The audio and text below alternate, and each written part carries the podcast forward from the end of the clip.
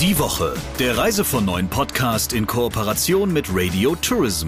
Mehr News aus der Travel Industry finden Sie auf reisevon9.de und in unserem täglichen kostenlosen Newsletter.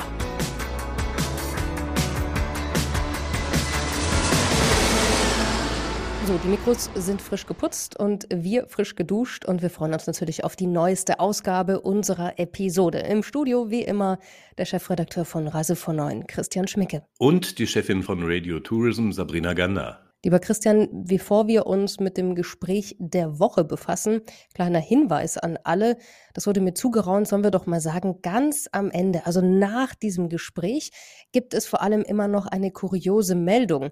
Wenn man das noch nicht mitbekommen hat, dranbleiben. Und jetzt darfst du auch sagen, wer ist denn dein Gesprächspartner diese Woche und warum hast du den überhaupt ausgewählt? Diese Woche ist mein Gesprächspartner Manuel Molina.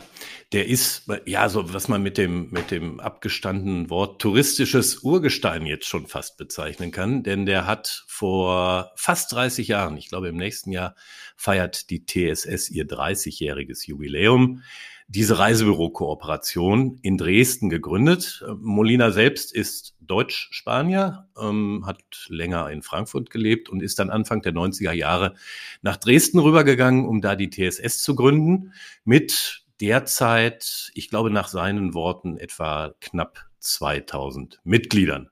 Und mit ihm habe ich halt die aktuellen Ereignisse in und rund um die Touristik und um die Reisebüros mal Revue passieren lassen. Hier kommt der Talk der Woche. Hallo, Herr Molina. Hallo, Herr Schmicke. Ich grüße Sie, Herr Molina. Dass Sie Humor haben, weiß ich spätestens seit dem Jahr 2015. Ich erinnere mich, damals haben Sie mir vor dem Wechsel zu Thomas Cook bei einer Veranstaltung eine sehr gute Flasche Brandy überreicht und mir gesagt, vor versammelter Mannschaft, die würde ich wahrscheinlich noch gut gebrauchen können. Sie hatten übrigens recht damit. Das mal ja. ganz am Rande. Wie viel von Ihrem Humor haben Sie denn in den vergangenen zweieinhalb Jahren gebraucht, um die Situation zu bewältigen, die sich uns allen in der Touristik gestellt hat? Also, es muss man schon einfach gestehen, es war unternehmerisch wie auch menschlich eine der schwierigsten Zeiten in meinem ganzes Unternehmertun. Ich bin seit 1990 selbstständig und habe die TSS 93 gegründet. Also das kann man schon auf über 30 Jahre zurückblicken. Mhm. Und es, es war die schwierigste Zeit. Also, aber den spanischen Humor, den mir meine Eltern mitgegeben haben, den werde ich nie verlieren. Das ist Teil meines Wesens. Und ich versuche immer natürlich in den schwierigsten Situationen was Positives zu sehen. Irgendwo ein Punkt, wo ich dann auch über mich selber lache, weil ich es zu ernst genommen habe. Aber ich glaube, das wird mir nicht verloren gehen. Auch gerade jetzt äh, mhm. fühle ich mich eigentlich sehr gut. Also ich muss Ihnen gestehen, ja, während der Pandemie war schon ein großer Wechselbad der Gefühle zwischen Existenzverlust und, und Hoffnung und aber auch das äh, hat mir als Mensch gut getan, muss ich Ihnen ganz ehrlich gestehen. Ich bin in den letzten drei Jahren noch mal ein bisschen gewachsen, glaube ich. Mhm. Wo steht die TSS, der Sie ja wirklich viele Jahre Ihres Lebens mittlerweile gewidmet haben, denn heute Ihrer Einschätzung nach? Naja, also man muss da zwei Betrachtungen sehen. Also es gibt immer natürlich die reine Umsatzbetrachtung und dann ist natürlich die menschliche Betrachtung, die wir nicht vergessen, weil wir sind ja eine mhm. Kooperation des, der, der Unabhängigkeit. Also wir haben nicht sehr viele Instrumente. Das heißt, wir bei uns menschelt es immer wieder und das ist natürlich die Thematik. Umsatzmäßig muss man deutlich sagen, ja, man hat natürlich Einbüßen gehabt, wie jeder andere äh, Reiseunternehmen in, in Deutschland auch und europaweit und weltweit natürlich. Die Reisebranche hat sich ja sehr hart getroffen. Und da hat man natürlich eingebüßt. Man hat jetzt natürlich in diesem Sommer wieder ein schönes Gefühl bekommen, weil man hat sich wieder in eine Hemisphäre bewegt, wie, wie 19 war, wie 18 war. Also es, es war schön. Man muss aber auch immer vor Augen halten, wir kämpfen ja immer wieder Jahr für Jahr. Das heißt, der Umsatz, den wir im Vorjahr hatten, ähm, hat man natürlich wieder aufbauen müssen. Das be bedeutet, man muss sich jedes Jahr umsatztechnisch neu erfinden, weil man konfrontiert uns mal auch mit neuen Konditionen Jahr für Jahr. Das heißt, eine Kooperation hat nie eine Planung von drei bis fünf Jahre haben können, weil wir ja ständig äh, mit mhm. neuen Rahmenbedingungen konfrontiert wurden. Menschlich war es natürlich äh, schwierig, diese Zeit. Wir haben gute Kollegen verloren, die äh, ihre Existenz geschlossen haben. Dafür haben wir neue Kollegen auch gewonnen, die bereit sind, neue Büros zu gründen, Filialleiter neu aufzubauen. Also menschlich haben wir gewonnen in dieser Krise, weil wir enger zusammengewachsen sind mit unseren Reisebüros und auch mit diversen Reiseveranstaltern und Dienstleister. Also dieses Zusammenhalten in der Krise ist natürlich sehr ausgeprägt, auch wenn wir auf der anderen Seite fast 80 Prozent Minus hatten an manchen Jahren. Und das heißt, wir haben ein bisschen menschlich gestärkt aus der Krise raus. Umsatztechnisch muss man noch ein paar Sachen machen, klar. Worin drückt sich das aus, dass die Kooperation enger zusammengerückt ist intern?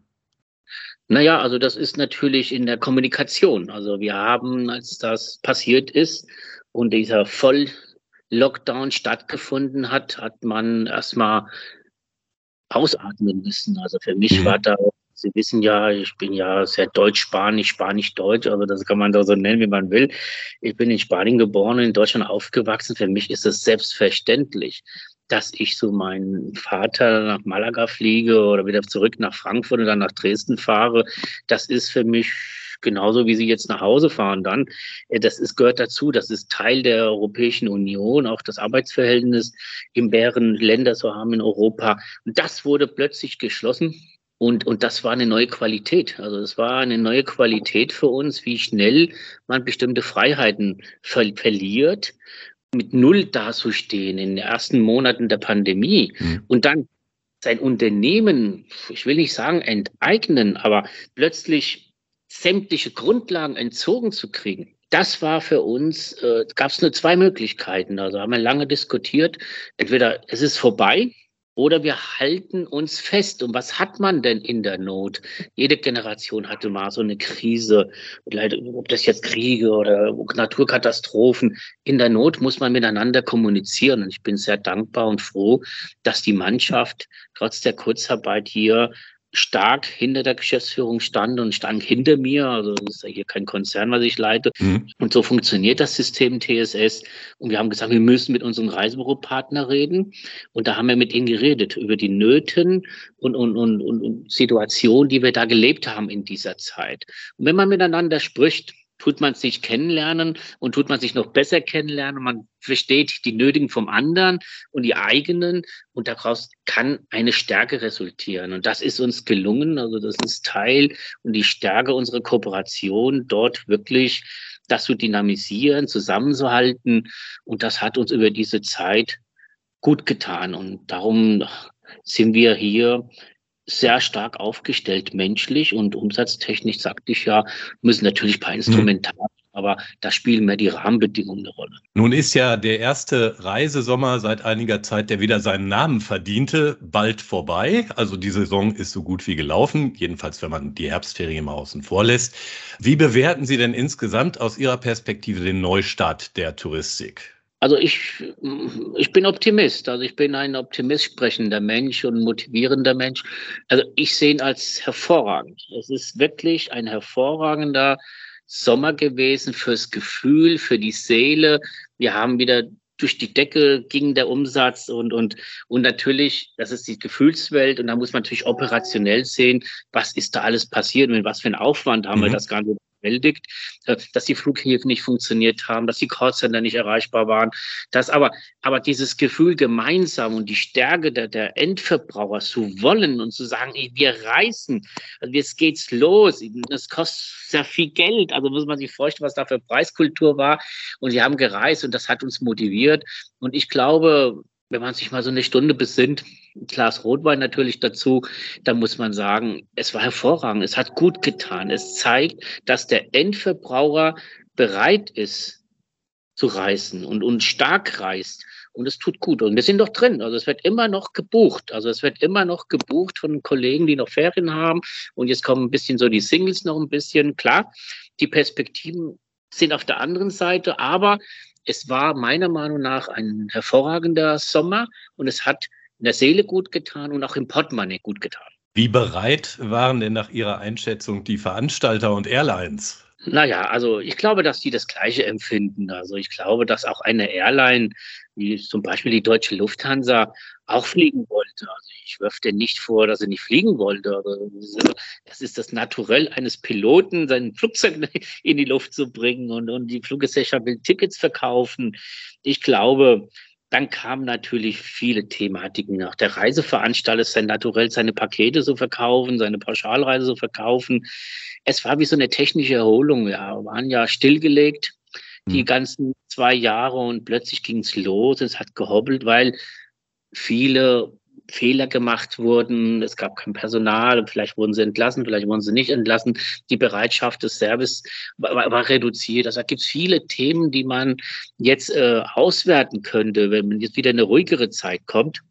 Aber generell war es gut für alle. Es war gut für die Menschen, dass sie wieder reisen durften. Es war gut für die Veranstalter, für die Fluggesellschaften und für die Reisebüros natürlich selbstverständlich auch. Wie hart gehen Sie denn mit den Veranstaltern ins Gericht, die ja nach ähm, dem, was man so von vielen Reisebüros liest und hört, ähm, ja, immer mal wieder nicht erreichbar sind, auch wenn es um Probleme geht, die akut drängen? Es gibt Gesprächsbedarf. Also es gibt hm. unheimlich viel Gesprächsbedarf bei den Fluggesellschaften, bei den Reiseveranstaltern und das äh, tun wir auch in den Verhandlungen gerade, äh, welche Serviceleistungen sie uns noch garantieren können, weil wir haben ja auch Personalmangel wie auch in den Reisebüros, wie überall zurzeit im Servicebereich. Also das ist so, kann man sich wegreden. Das ist zurzeit der Fall. Aber man muss ja auch Quarantin haben. Man muss ja seinen Kunden auch zusagen können, äh, wir erreichen und lösen das Problem gemeinsam auch. Also da haben wir Gespräche. Wir sind sehr hart vorgegangen, aber am Schluss ist wichtig, dass der Kunde reist und glücklich und zufrieden ist mit der Leistung, die er gebucht hat. Weil die Leistung, die er gebucht hat, war eindeutig sehr teuer. Das muss man auch sagen. Das ist eine mhm. Preisqualität, die hochwertig ist geworden ist. Ob Sie jetzt fliegen, Pauschalreise und wenn Sie da schon mit der Familie fahren, das ist eine hohe Qualität. Da muss man auch die Serviceleistungen wieder gewährleisten. Das versuchen wir. Wir sind ein Teil des Ganzen. Das Dreierkonzept muss natürlich ausgewogen sein. Ich hoffe, dass wir 23, wenn es wieder stark losgeht, dass wir nicht mehr diese gleichen Probleme haben, wie wir dieses Jahr hatten, weil da ist es bekannt und da kann man das schon ausmanövrieren. Also ich glaube, es hat keiner mutwillig getan. Also es gibt keine Bösartigkeit, weil der Wille gigantisch war zu reisen. Der Veranstalter wollte, die Fluggesellschaft wollte und wir wollten vermitteln. Und es gibt natürlich äh, Probleme, personaltechnische Probleme, und die wird jeder Einzelne jetzt lösen müssen. Also um mhm. wirklich unseren Kunden, und wir wissen, dass die Preise wieder angehoben werden, wirklich dort auch hundertprozentige Leistung bieten zu können, weil sonst haben wir ein Serviceproblem irgendwann. Die Lufthansa hat ja gerade den Jatta-Agenturen für unfreiwillige Umbuchungen einen, wie sie das etikettiert hat, ja, einen Marketingbonus von 10 Euro pro Umbuchung angeboten. Und dazu gesagt, Reisebüros, die keine Jatta-Agentur haben, mögen sich bitte an ihre Reisebüroorganisation oder den Consolidator wenden, über den sie gebucht haben. Wie bewerten Sie das denn? Früher haben wir bei solchen Beträgen immer gesagt, na ja, kannst du wenigstens die Stromrechnung zahlen. Aber das ist ja nicht mal der Fall. Also mit 10 Euro ist eine nette Geste. Also kann man bewerten als nette Geste, ist, äh, trifft aber nicht die Problematik.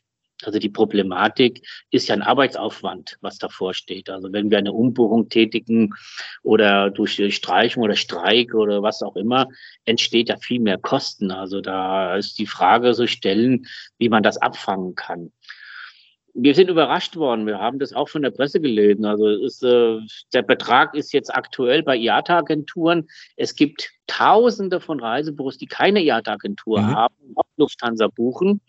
Und wir würden mal gerne wissen, wie da die Entschädigungen aussehen und die Organisation wenden. Wenn wir nicht mal ein Gespräch hatten mit der Lufthansa, finde ich das natürlich ein bisschen dreist es hat uns in die Schuhe zu schieben. Die soll man ein konkretes Angebot machen. Und wenn sie ein konkretes Angebot machen, können sie auch gerne öffentlich machen, wenn wir es verhandelt haben.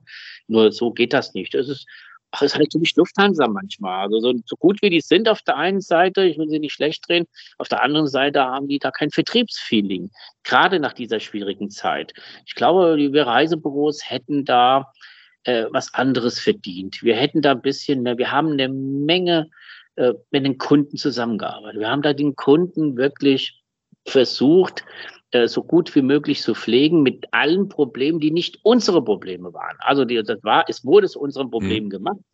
Aber und wir kümmern uns auch natürlich um unsere Kunden. Aber es sind nicht unsere Probleme, die in einer Fluggesellschaft stattfindet, beim Reiseveranstalter oder irgendein Leistungsträger. Das sind primär die Probleme der jeweiligen.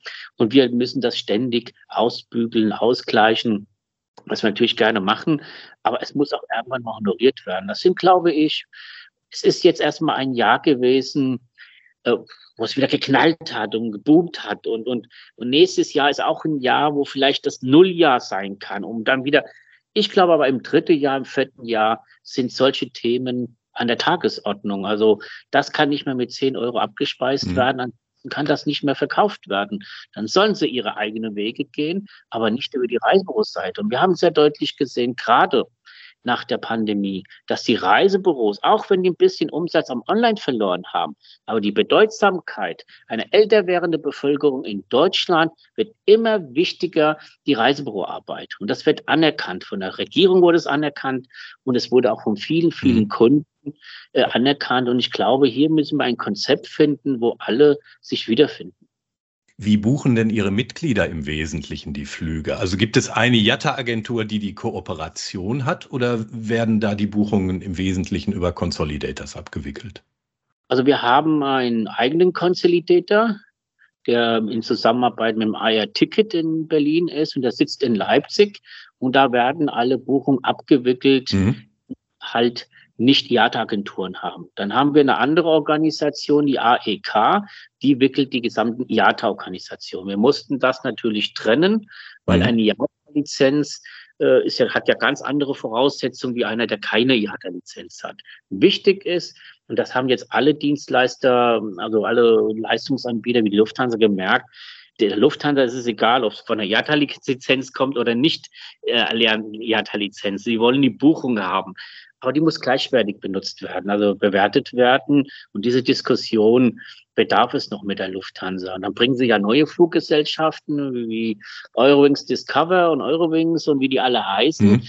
die auch den touristischen Markt, also wenn die in den touristischen Markt wollen, was auch eine Notwendigkeit da ist bei der Lufthansa, dann müssen sie uns auch touristisch handhaben und nicht Airline-mäßig. Airline ist nicht Tourismus. Also Airline ist ein Transportmittel mit bestimmten Vorgehensweisen, aber wenn die mit Reisebüros und Veranstalter, dann müssen wir anders verhandeln. Also leider mhm. Gottes mhm. ist halt sehr monopolisiert. Also es sind jetzt schöne Reden, aber mit Monopolisten, es gibt zwar in Deutschland die Deutsche Lufthansa und die, und die Deutsche Bahn, das sind immer so Sachen. Also da. Na klar muss man natürlich einen Kompromiss finden. Ich glaube aber, dass das machbar ist mit beiden Häusern. Also die wollen ja auch das Gleiche wie wir. Wir wollen verkaufen, vermitteln und wir wollen glückliche Kunden haben. Das ist schon das gemeinsame Ziel einer Lufthansa, einer Bahn und auch einer Reisebüroorganisation. Haben denn Ihre Büros, wenn Sie jetzt keine eigene Jatta-Agentur haben, eine Chance, an diese laut Lufthansa 10 Euro oder wenigstens einen Teil davon zu kommen, wenn Lufthansa tatsächlich überweist oder bleibt das Geld bei den Consolidators? Das äh, nicht bei unseren. Also wir verschütten alles aus. Das wäre noch schöner. dass da, dass, nein, nein, das machen wir nicht. Also das ist äh, jedes Geld, was für die Reisebüros definiert ist, geht direkt an die Reisebüros. Wird auch schnellstmöglich abgerechnet. Das haben wir sogar während der Pandemie so gehandhabt. Da haben wir sogar noch ein paar Instrumente erfunden, Aufwandsentschädigungen und solche Themen, äh, um den Reisebüros, sollten wir unser Konsolidator Geld kriegen von der Lufthansa, kriegen das die Reisebüros mhm. sofort ausgeschüttet in einen Schlüssel dem entsprechen, was er gebucht hat. Okay, dann vielleicht noch ein Wort zu den Veranstaltern. Also bis auf FTI, die kommen jetzt am Mittwoch mit ihren neuen Einzelagenturverträgen und der Touristik haben ja die Großen jetzt im Wesentlichen ihre Provisionsbedingungen zumindest für Einzelbüros für das nächste Geschäftsjahr schon veröffentlicht. Wie bewerten Sie das, was dabei rausgekommen ist?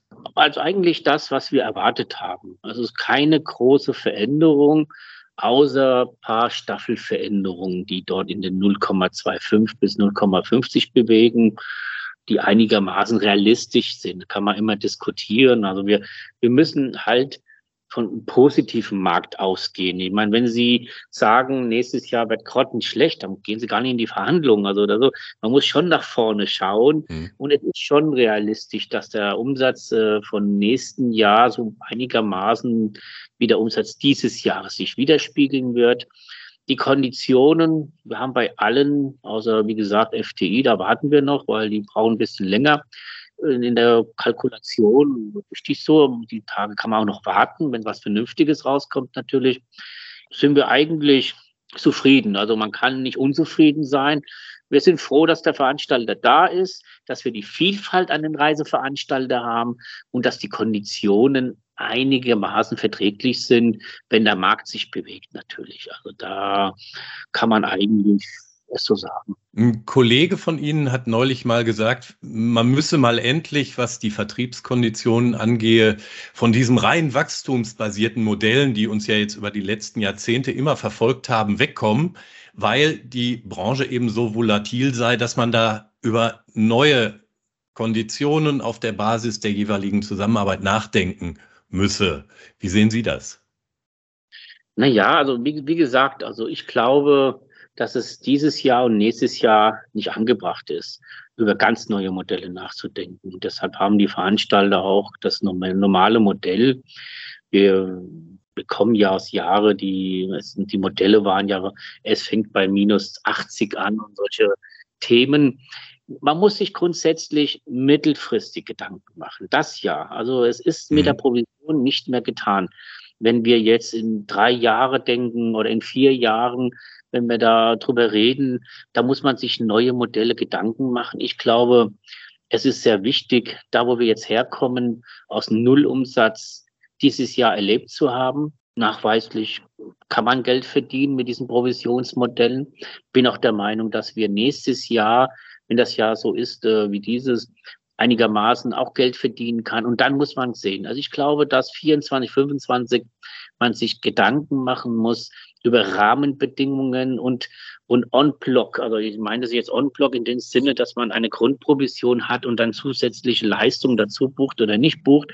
Also da gibt es mehrere Modelle, um beide gerecht zu werden. Weil der Verreiseveranstalter hat ja auch die Schwierigkeit, mit diesem Provisionsmodell zu überleben. Also das ist, kostet denen ja auch eine Menge Geld. Und darum fangen die ja auch immer an zu reduzieren. Ich würde mir wünschen, nach so langer Zeit, dass man mal wirklich mal ein Modell findet, was drei Jahre standhält. Also das mhm. wäre natürlich eine schöne Sache. Also da sind Sie denn optimistisch, dass die Leute, wenn sie jetzt irgendwann in nächster Zeit mal ihre Gas- und Ölrechnungen und ähnliches und Stromrechnungen erhalten haben, immer noch bereit sind, richtig Geld für den Urlaub auszugeben im kommenden Jahr? Ja, also ich bin da sehr optimistisch. Also klar, es gibt immer wieder Menschen, die ihre Schwierigkeit haben werden. Also die gab es immer. Das muss man sich auch immer vor Augen halten. Also wir haben ja ein Niveau gehalten in Europa, was sehr hoch ist. Jetzt sind wir in eine Krise reingefallen. Es gibt überall gerade die Energiekrise mit den Stromrechnungen, erhöhte Stromrechnungen, Heizungskosten. Wird uns dann im Januar, Februar schon überraschen. Ich glaube, dieses Jahr weniger. Aber dann, wenn man so sieht, was man da zahlen muss. Ich glaube, dass auch, äh, dass man trotzdem 23 gut buchen wird. Also das ist wie unsere Bewertungen, die wir gesehen haben und Gespräche mit den Endverbrauchern in unseren Gremien, mit den Reisebüros ist eine deutliche Absicht der, der Kunden äh, zu reisen und auch eine große Bereitschaft, Geld dafür zu bezahlen. Aber man muss natürlich äh, die Serviceleistung auch dementsprechend haben. Ich glaube, ich bin guter Dinge, dass nächstes Jahr ab April wieder gut stark gebucht wird. Das ist jetzt ein typisches Verhalten, abzuwarten.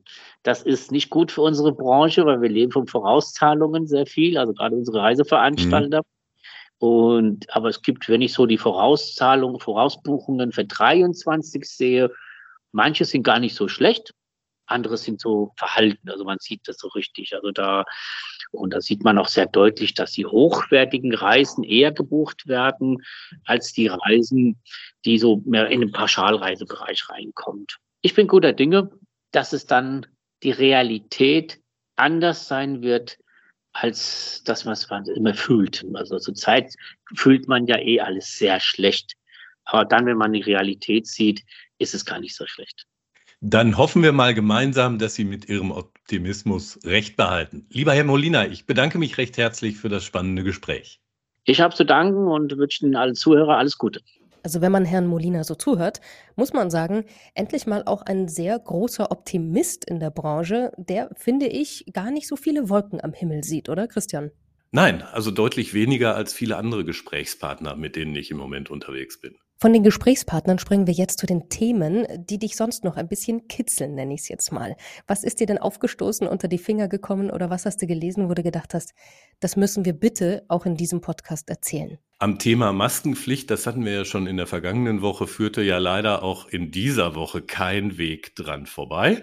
Es hieß ja bis vor kurzem, dass im Flieger von und nach Deutschland weiterhin Masken getragen werden müssen, künftig auch wieder in Regierungsfliegern. Offensichtlich hat die Regierungskoalition auf Druck der FDP jetzt diese Regelung erst einmal kassiert.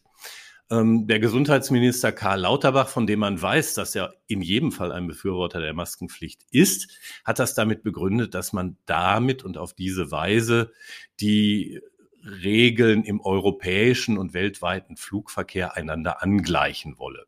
Und was jetzt passiert, war natürlich absehbar. Jetzt kommen als nächstes Lobbyverbände und Gewerkschaften der Bahn und die sagen, wieso wir, wenn die nicht? Und ich bin mal gespannt, wie die ganze Debatte in den nächsten Tagen weitergeht. Meine Prognose wäre, dass die Maskenpflicht auch in den anderen öffentlichen Verkehrsmitteln fällt. Ich bin mir nicht so ganz sicher, ob ich mich dann in der U-Bahn in Frankfurt sehr wohlfühlen würde, aber mal sehen. Wir werden sehen, was der Herbst bringt, lieber Christian. Und ähm, wir sehen vor allem, dass wir uns nächste Woche wieder zusammenschalten. Denn dann gibt's die neue Episode und Ausgabe dieses Podcasts. Bis dahin, Ihnen alles Liebe, Gute und bleiben Sie gesund. Die Woche, der Reise von neuen Podcast in Kooperation mit Radio Tourism. Mehr News aus der Travel Industry finden Sie auf reisevon und in unserem täglichen kostenlosen Newsletter.